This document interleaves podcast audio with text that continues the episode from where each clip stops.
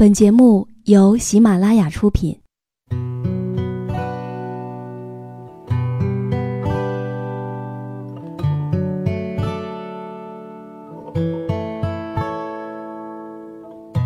开心时，听歌入耳；伤心时，听歌入心。有时候，喜欢听歌，不只是因为歌曲好听。而是因为，歌词写的就是自己。喜马拉雅晚上十点，让时光煮雨和你一起品味音乐，诉说心情。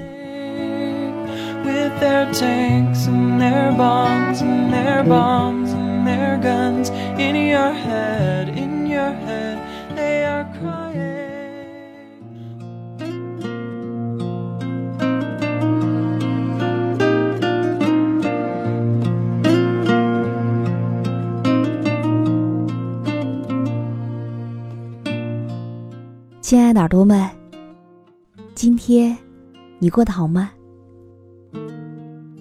这里是喜马拉雅电台，晚上十点，欢迎你的如约到来。我是时光煮雨，每周四晚和你相约在这里，一起来品味音乐，诉说心情。今天我要和你分享到的文字，来自于简书作者。终曲无闻。喜欢他的朋友也可以在简书 APP 关注他的更多文字。如果你想要获取节目文稿和歌曲信息，也可以添加我的公众微信。编辑“倾听时光煮雨”这六个字的首字母就可以找到我了。以下的时间，一起来听故事。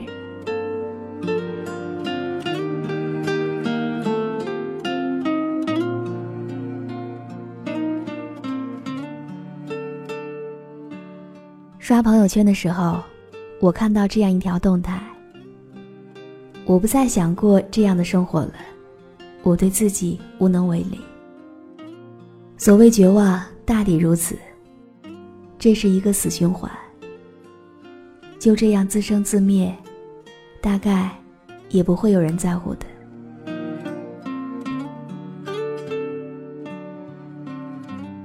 虽然我不知道是什么时候加的好友。我还是点开对话框，问了他一句：“刚看到你的朋友圈，怎么了？”他说：“我就是做事拖延的厉害，对自己非常没有信心。我感觉我做不好任何事情，想要改变这种状态而计划的种种都没有去实践。我简直就是一个自甘堕落的渣子。”我说：“其实拖延症每个人都有，调整心态是很重要的。”他说：“其实也不只是拖延。白天看着周围的人都在充实忙碌的生活，自己不想上课，于是继续用睡觉来麻痹自己。晚上打满鸡血，刷各种社交网站。”试图证明一下自己卑微的存在感。喝鸡汤的时候，告诉自己说明天又是新的一天，要早起早睡锻炼身体。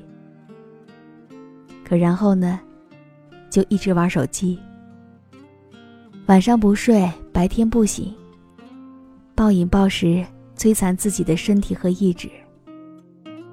慢慢的，就想要躲避人群，拒绝交流。听完了他的话，我想了一下。其实，这只是不自律而已。不自律的人生有点像吸毒，明知道后患无穷，但是为了一时的快乐，还是一次次不断的沉沦。生活方面，要做的事从来都在拖延。第一件事拖到第二件事的时间。然后再拖到第三件事的时间，最后还是没有做成。规划方面，看完两道题就想刷微博、玩手机；看完五道题就觉得坐着难受。很多时候看进去了，马上又会觉得，都这么长时间了吗？要不先放松一下。舒服不过躺着，所以计划因此而耽误了。这让我想起了我曾经教过的一个学生。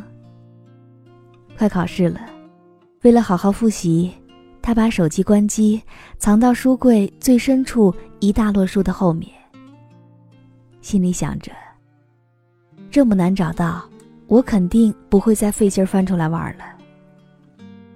可事情的结果是，他用了一下午把一直打印不了的家用打印机给修好了，然后还把小学五年级弄堵的钢笔给疏通了。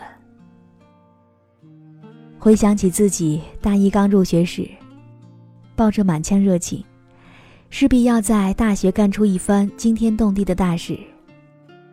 还没有进入大学。就已经做好了大学四年，甚至未来十年的人生规划。那种积极自信、意气风发的样子，至今我都还记得。可是呢，梦想和现实之间的鸿沟实在令人难以逾越。一开始，因为没有完全摆脱高三的阴影，上课听讲还算认真，作业尽量不抄别人的。但是，这种努力也仅仅维持了一两个月而已。之后，我加入了文学社，半月一期的杂志也正式开启了我的大学翘课之旅。大一上学期，我翘了三分之一的课，都在校对和排版。慢慢的，就算是去上课，也只是刷刷手机、睡睡觉，干什么都没有劲头。就是看不进去书了。虽然期末没有挂科，但成绩还是一片哀鸿遍野。一个假期，我都在痛定思痛。我打算开学以后洗心革面，好好做人。迫不及待等到了开学，因为室友的引诱，我开始接触到了 DOTA。那段时间，我们在宿舍废寝忘食的组队拼杀，几乎从中午打到夜里三四点，一日三餐都是外卖，过着人不像人、鬼不像鬼的生活。而在每一次酣畅淋漓的结束游戏，我都会反省内疚。就这样，在内心的煎熬当中度过了大学的前一年半。有一天，我跑到一片人迹罕至的树林，想了一下午。我问了自己三个问题：我想要的是什么？我终究想成为一个什么样的人？我到底想要过一种什么样的生活呢？尽管没有想通，但是我在大二大三还是开启了新的学习模式。每天早上六点钟起床，七点半到学校背英语。有课就上课，没有课就做数学。然后累了就到图书馆借书看。晚自习到十点再回宿舍，生活极其规律。就这样，我的成绩一下子冲到班级前三。除了体育，每科都能够超过八十五分。综合测评专业第一，也拿到了国家的励志奖学金。再后来，我准备考研。我保持这种学习模式将近一年。我知道自己该做什么，不该做什么，而且我也能够严格执行计划。睡觉之前，我会把第二天要看的书放到书包里。把要穿的衣服放在椅子上。第二天早上闹钟一响，便立刻起床。有时候甚至会提前一两分钟起来关闹钟。那段时间，我不会因为生活安排的满而感到烦躁，反而非常享受那种高效完成事情、有规律的生活状态。虽然最后没有打印准考证而放弃考研，但是我已经比以前更加耐得住寂寞了，也更加能够享受孤独了。所以说，人一旦自律起来，就会觉得任何无所事事、任何消遣都是在浪费时间，即便你也知道。生活有时候就是无所事事，可是，却还是没有办法心安理得的享受这一切。任何人完善自我都需要经历一个过程，而大学恰好就是一个非常关键的时期。人有很多的可塑性，大学对我们而言。不仅仅是局限于获取知识，更在于帮助我们如何成长。我们需要做的，就是借助一些契机，不断的去体验、去努力、去丰富自己的人生阅历，也来尝试各种想要尝试的事情，体验我们一直都在向往的生活。自律、忍耐力都是一种非常高贵的品质。这也意味着你能够为了自己所珍视的东西而放弃眼前的一些诱惑。它会让你拥有一颗强大而又丰富的内心，面对任何事情都可以冷静的处理。人在成为人类之前是动物。而动物是从来不知道什么叫做自律的。支配动物的行为只有两种东西：快感和痛觉。管理学当中假设人性本恶，所有人都自私、贪婪、好吃懒做，没有一点的自制力。所有的公司制度、国家制度也是以此为基础而建立的。在商业社会当中，我们从来都不相信别人能够做到自律，所以规则都是把人当做贼来罚。企业使用奖励和惩罚来进行员工管理，其实也是快感和痛感的另外一种体现。那该如何做到自律呢？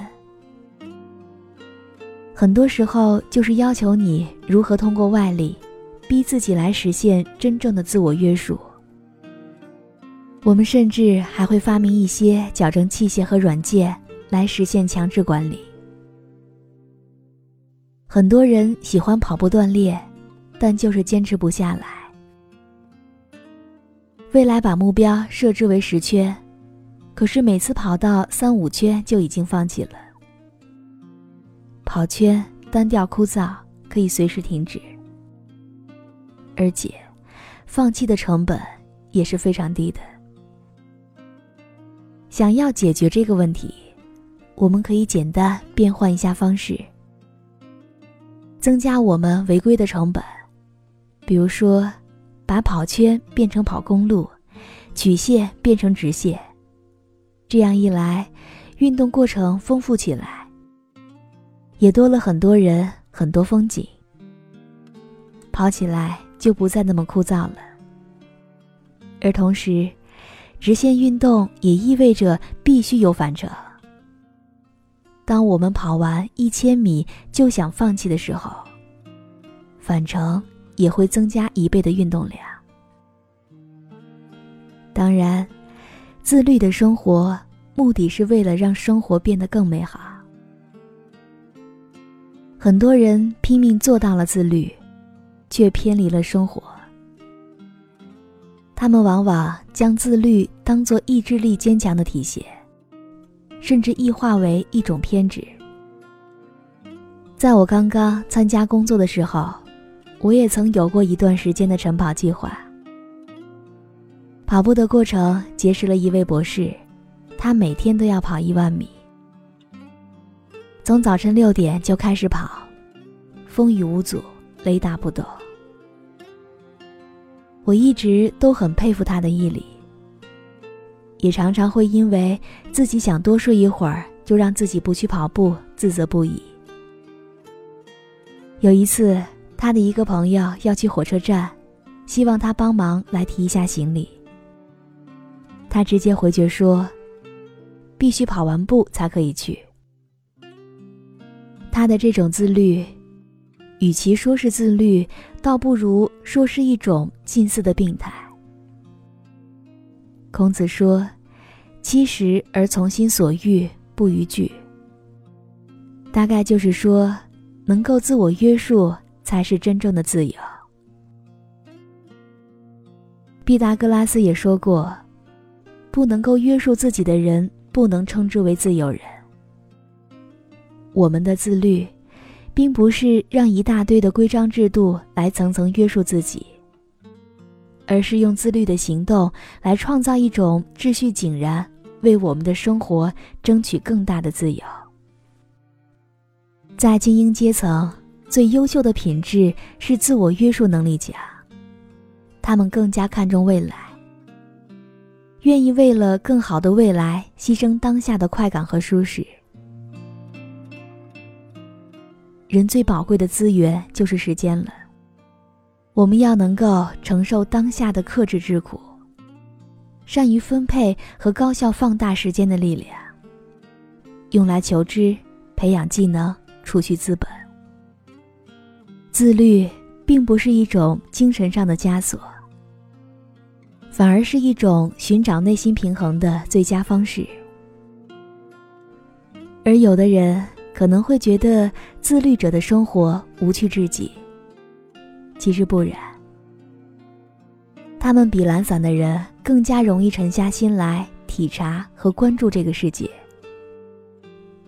也会有更加深入冷静的思考，他们对世界的认识反而会更加的丰富深刻，对生命的认知也更有重量，也更有质感。总是会有那么一小撮人，抱着最强大的毅力和决心来摆脱现状，走出困境，如同溺水的人一样，要浮上水面。吸一口空气，他们拼的比别人都狠，干的比别人都更加卖力，也是想要成为让别人都羡慕的一小撮人。其实，坚持是最简单的事情，也是最困难的事情。当你熬过一段无聊，跨越一段糟糕，你就会收获一个习惯。你也会发现，生活多姿多彩、井井有条，而一切都会变得那么美好。最后，我要以一句我一直都奉为圭臬的话作为结尾：自我约束，目光长远，每天认真做事，一切自会水到渠成。